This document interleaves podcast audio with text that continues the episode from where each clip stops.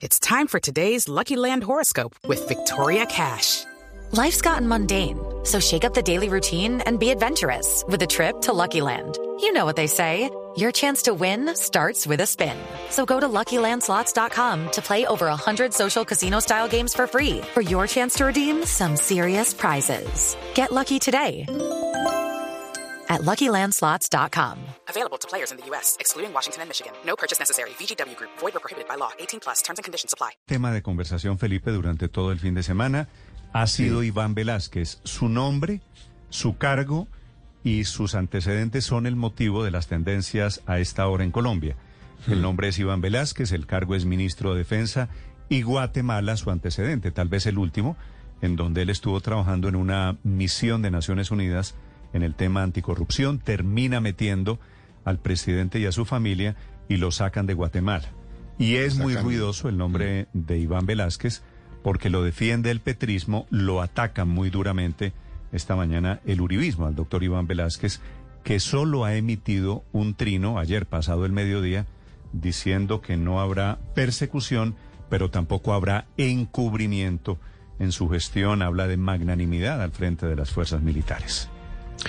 Pues Néstor, si usted revisa la hoja de vida del nuevo ministro de Defensa, sin lugar a dudas, pues es intachable. Su labor como magistrado auxiliar de la Corte en el tema de parapolítica, el tema de Guatemala, ha sido catedrático universitario, fue procurador en la época de Pablo Escobar, en fin, tiene una hoja de vida intachable, pero, pero por supuesto, pues es enemigo, acuérdese, desde la Universidad Acérrimo del expresidente Uribe. Eso no sé qué quiere decir hoy en la práctica. Estaba precisamente sobre este tema, Néstor, leyendo una, una crónica, un artículo que trae un periodista bastante importante El del del, país. país. de España, ¿no? Eh, que se llama Jacobo García, que parece que lo ha entrevistado en varias oportunidades por lo que dice, pero hay una frase que a mí me produce un poco de desazón y A no, ver, no sé cómo interpretarla. A ver usted Una, qué, qué opina una frase de quién? De este periodista que lo conoce muy bien y hace un semblante, una hace una, Semblanza. una semblanza de, de- de Iván Velázquez bastante buena por lo demás, ¿no? Se ve que lo ha entrevistado en varias oportunidades porque además lo dice. ¿Y qué, y Pero cuál esta es la frase frase, que a usted le llama la atención? mire, esta frase me llama mucho la atención. Dice, solo quien ha pasado por todo eso, y está hablando de todo el tema pues de la paramilitarismo y de Guatemala, etcétera, puede regresar a los 67 años al frente del Ministerio de Defensa, el puesto más crucial en la era de Petro. Y esta es la frase, Néstor. Desde el 7 de agosto, este juez de pelo cano con aires de catedrático, al que se le fue la voz dando clase, será el nuevo ministro de Defensa y el hombre, comillas, el hombre encargado por el presidente Gustavo Petro de desmontar uno de los ejércitos más poderosos de América Latina. ¿Usted cómo interpreta eso?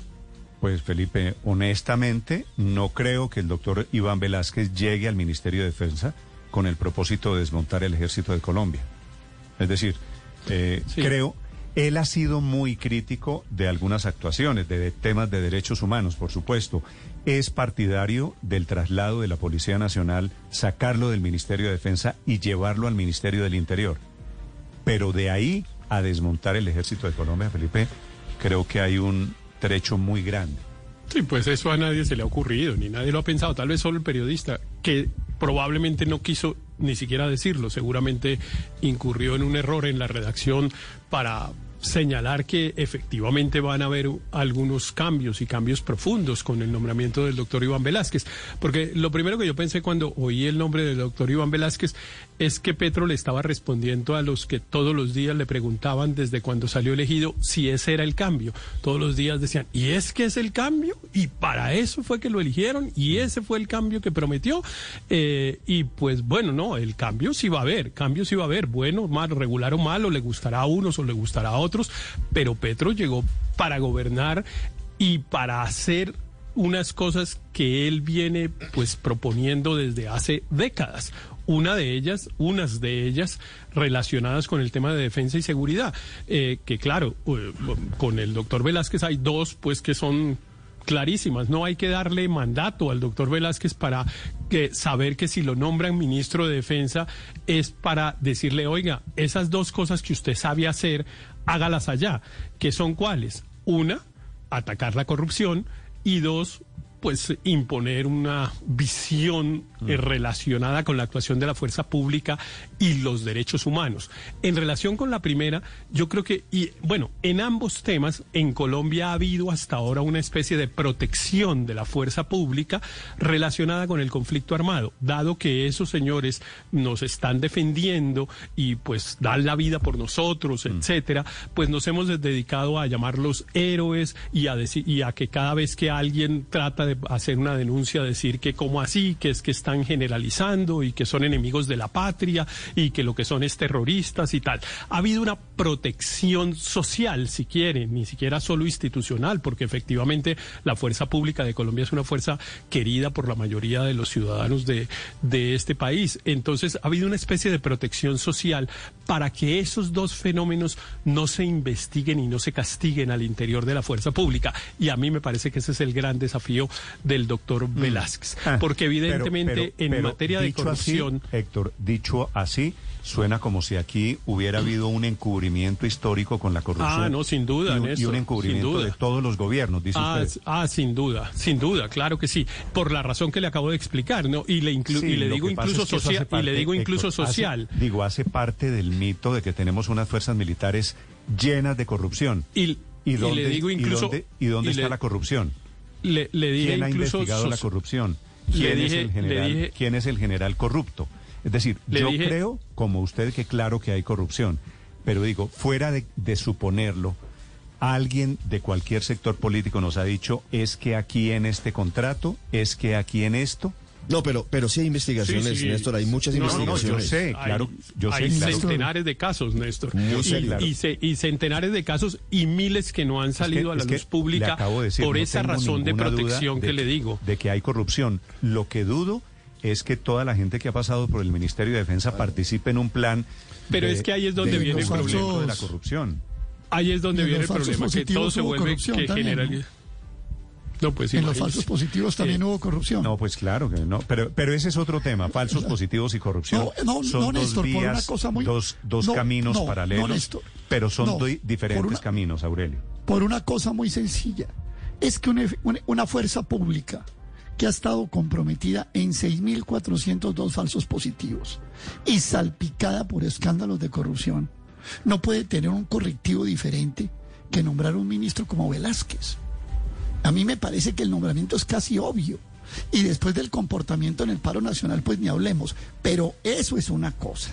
Y otra cosa es ya montarse en el, en el potro de que ese va a ser el cambio. No, es que aquí lo que va a haber es un ministro que entra con esos pergaminos, llamémoslo así, pero vamos a ver qué pasa frente a- a lo que tiene que enfrentar.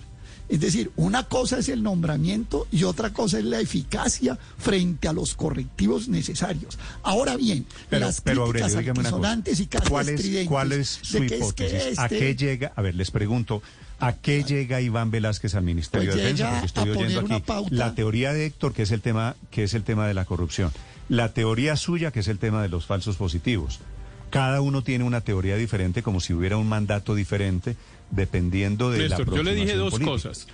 Yo le dije Hello, it is Ryan, and I was on a flight the other day playing one of my favorite social spin slot games on chumbacasino.com. I looked over at the person sitting next to me, and you know what they were doing? They were also playing Chumba Casino. Coincidence? I think not. Everybody's loving having fun with it. Chumba Casino is home to hundreds of casino style games that you can play for free anytime, anywhere even at 30,000 feet. So sign up now at ChumbaCasino.com to claim your free welcome bonus. That's ChumbaCasino.com and live the Chumba life. No purchase necessary. VGW Group. Void were prohibited by law. See terms and conditions. 18 plus. dos cosas, la corrupción y los derechos humanos, en lo cual también tenemos, por supuesto, una debilidad enorme, porque cada vez que hay abuso de un agente de la fuerza pública eh, en relación con el uso de la fuerza o, o hechos de violación de derechos humanos, se genera el- se activa ese mecanismo protector de la fuerza pública Anoto que hemos aquí. tenido en Colombia. Aquí, entonces, un policía saca un revólver en medio de una protesta social, lo usa mal, mata a un joven y cuando uno dice que eso es un abuso, entonces lo tildan de terrorista y no y no generalice y es que la fuerza pública son nuestros héroes y es que el señor también le había tirado una piedra y tal. hay un fe- hay un, un mecanismo, le insisto, Néstor, no solo de los gobiernos y no es una cosa, digamos, yo ni siquiera la, la- creo que es hecha con mala intención. Me parece que ha sido un fenómeno social. eh, producto del conflicto armado. Claro que un país que ha tenido que soportar además- tanta barbaridad de tantas personas, pues evidentemente trata de protegerse de alguna manera y entonces pues le ha flexibilizado los límites a la fuerza pública y eso ha sido un desastre Escucho- y yo creo que llegó el momento de cambiar. Es, Yo- esta yo no suya, creo que Héctor, haya sido- Lo, lo que pasa es que el énfasis en derechos humanos y corrupción daría la impresión de que tenemos unas fuerzas militares llenas de corruptos y llenas de violadores de derechos humanos, ¿no? Pe- Pero además Digo, sin, sin reconocer que, que se María hicieron en el pasado eh, muchísimas eh, eh, jornadas contra esta corrupción. Recuerde cuando Marta Lucía Ramírez fue ministra de Defensa precisamente para evitar y para prevenir estas prácticas de las que se hablaba pero que nadie había aprobado, se centralizaron las compras del sector defensa y, y hubo muchas reformas internas de lo Es que Marta, administrativo. Marta Ramírez fue en el siglo pasado, María Bueno, Consuelo. pero fue no, siglo pero, no, no. pero no 99. reconocerlo. No, no, no, fue- no, fue en no, este fue en el siglo, año Aurelio. 2002. Eso es otra historia. No, pero no, fue en el año no. 2002. Historia Y no patria. reconocerlo, y no reconocerlo también es como pensar que se va a iniciar un trabajo de adanismo y de que el mundo se creó y que tampoco es justo. Pero lo que sí creo yo es que esa tradición de la que hablaba Héctor no tiene que ver con, con ser indulgentes con las fuerzas militares y de policía, sino con haber eh, unido el frente interno en contra del terrorismo. Y eso fue lo que, lo que quiso eh, enarbolar Álvaro Uribe cuando empezó a, a mostrar a los soldados, a los policías como héroes de la patria, para que la gente se sintiera eh, rodeara de una manera favorable a, la- a las fuerzas militares. Mire, Yo sí creo... Mire, mire, María Consuelo, que hay dos miradas. La suya, la de que los soldados y los militares y los policías son héroes de la patria. ¿Cierto? Que, que- En- que- Pero además anónimos. Casi que no se habla de sus nombres cuando se dice cayó un policía, cayó un soldado. Ni siquiera los, re- los reconocen por su nombre de pila. O sea, ya, ya se volvieron una estadística o se habían vuelto una estadística en el, en el paisaje de la violencia colombiana. Y eso es totalmente lamentable. Son familias enteras que se sacrifican para garantizar el orden público, la otra para mirada, ¿sabe garantizar cuál es? Claro. Le la voy a- lucha pero ese es el el- Le voy a recordar un trino de Gustavo Petro, Héctor, que seguramente usted coincide, comparte. Escribió Petro hace, hace meses, no hace poco, mientras los soldados son asesinados por el clan del Golfo, algunos de los generales están en la nómina del clan. La cúpula Exacto. se corrompe cuando son los politiqueros del Claro. narcotráfico. No, yo los no- que yo no lo comparto, lo comparte la Ese- fiscalía. Ese trino fue el que desató la polémica con el general Zapatero. Claro, claro. No, y Y yo además sí yo no lo comparto, lo yo- comparte la fiscalía, que la fiscalía fue la que dijo en un informe que presentó una emisora que se llama Blue Radio, eh, en la que se señalaba que nada menos que un general de apellido Barre- Barrero, general que había Barrero. sido que había sido comandante de las fuerzas militares de Colombia, estaba en la nómina del Can del Pero, Golfo. Héctor, Eh, nada es menos, o sea, eso no lo digo Pero- yo, ni lo dice pero, Petro, Héctor, lo dice la fiscalía. Eso es cierto. Lo que es injusto es el plural. Y la generalización. dice, Ah, ¿es que usted cree que es el único? generales están en la nómina ¿Es que usted cree que es el único?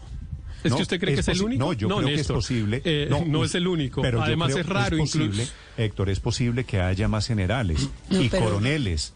Pero Eh, de ahí pero- a pero- pero a tratar de- Aquí está ocurriendo exactamente lo que yo describí. Se genera inmediatamente un mecanismo, pro- se activa Mm, de buena fe, insisto, no me parece mal, se activa un mecanismo No, protector yo- de la fuerza yo pública sí- por sí una lo- razón, pero per- perdóname, digo una frasecita, María Consuelo, por una razón, porque seguimos en guerra, seguimos metidos en el lenguaje de que hay un enemigo interno y que esas fuerzas armadas lo que nos están es impidiendo ¿Le que ese comunismo internacional nos invada. armados? Mataron, mataron a 10 ilegales, soldados y claro. policías este fin de semana. Pero- pero 10. además- Pero esos son sí actos, no, pero esos son actos delincuenciales, no guerra. Yo, yo no veo muy una- difícil poder garantizar la, la moral de la tropa con un líder que en vez de defenderlos y de, y de estar de su lado, eh, sin, sin, sin perjuicio de, de depuraciones y de controles administrativos, lo que está abiertamente y en todo su historial como, como el nuevo ministro de Defensa es atacando la fuerza pública y la policía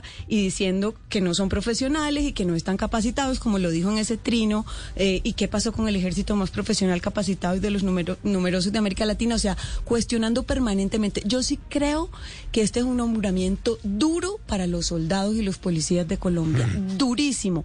Así como el de Carolina Corcho es un, es un nombramiento duro contra todo el personal de Para- la salud de o para, Colombia. la- o para la CPS, por lo Pa- menos. por- para los actores Muy de la salud. Yo sí creo que son, son nombramientos muy duros. Escucho opiniones sobre el nuevo ministro de Defensa, que claro que genera diferentes interpretaciones. La cuenta es Blue Radio, Blue Radio Co. Si usted quiere opinar, aquí leo opiniones. Mi cuenta, Así son Néstor los- Morales, C, para quienes quieran hablar del mensaje que envía Petro nombrando a Iván Velázquez como ministro de Defensa. ¿Qué me iba a decir, Felipe? No, iba a hablar a, eh, Álvaro, pero a mí me parece que, eh, hombre, esto no tiene nada, este tipo de nombramientos como el doctor, doctor Velázquez, yo no tengo nada contra él personalmente, pues aparte de que me parece que ha hecho una buena labor en su vida profesional, pero sí es un mensaje como de revancha, Néstor. Esto no, no, no, digamos, esto no, no tiene relación con esa política del amor, con el pacto social, con vivir en paz. Esto es un mensaje contundente contra alguien y específicamente contra pues Uribe y sus seguidores. No Mm. Me se equivoquen en eso. Me dicen aquí algunas personas que el objetivo Es que- de Velázquez será el tema de la relación entre Álvaro Uribe y los falsos positivos. Puede ser. No, A eso- no a- porque ese es un tema judicial hoy por hoy, Néstor, que no Sí, tiene nada que ver con el Ministerio de Defensa. Pero él es Eh, muy cercano tema- a, las- a, a eh, los magistrados. Eso, Bueno, eso pero, también pero es- ento- primero no es cercano, tanto que ni siquiera lo quisieron nombrar magistrado de la Corte Suprema de Justicia. Él se postuló para ser magistrado de la Corte Suprema y no lo y no lo eligieron y no lo eligieron. Eh, entonces, pues no es que sea cercano. El tema de los problemas judiciales que eventualmente pudieran derivar para Álvaro Uribe por cualquiera conducta que hubiera incurrido eh, a, a lo largo de su vida pública no tiene nada que ver con el ministro de Defensa. Eh, eh, entendería que lo dijeran eventualmente si nombran un fiscal al cual le puedan poner ese mote, pero claro que es que banalizamos mucho la palabra de enemigo de Uribe. No, Iván Velázquez no es ningún enemigo de Uribe. Iván Velázquez es un contradictor seguramente político, puesto en una posición ideológica distinta de Álvaro Uribe y ha ¿Usted ha paseado por el- cuestionado por el y ha Twitter de Iván cuestionado Velázquez? con y ha cuestionado conductas y ha cuestionado conductas de Álvaro Uribe, a lo cual Bueno, lo cual pero no quiere decir digamos, que sea digamos, enemigo. Héctor, si yo creo que una persona justos, actúa que no indebidamente enemigo, y lo señalo, Pero, pero, pero está claramente matriculado en el antiuribismo. Le leo dos sí, mensajes. Sí, pero enemigo no. Eh, es que es para que no analicemos la palabra, porque enemigo es que si lo ve por- en la esquina por ahí le pega un disparo. eh, y No, no, eso sería este criminal, no es cuestión- enemigo. Sí, este- es que, es que es pero es que enemigo eso es lo que hacen los ¿no? Enemigos. With the Lucky Land slots, you can get lucky just about anywhere. This is your captain speaking. Uh, we've got clear runway and the weather's fine, but we're just going to circle up here a while and uh, get lucky. No, no, nothing like that. It's just these cash prizes add up quick. So I suggest you sit back, keep your tray table upright, and start getting lucky. Play for free at LuckyLandSlots.com. Are you feeling lucky? No purchase necessary. Void where prohibited by law. 18 plus terms and conditions apply. See website for details.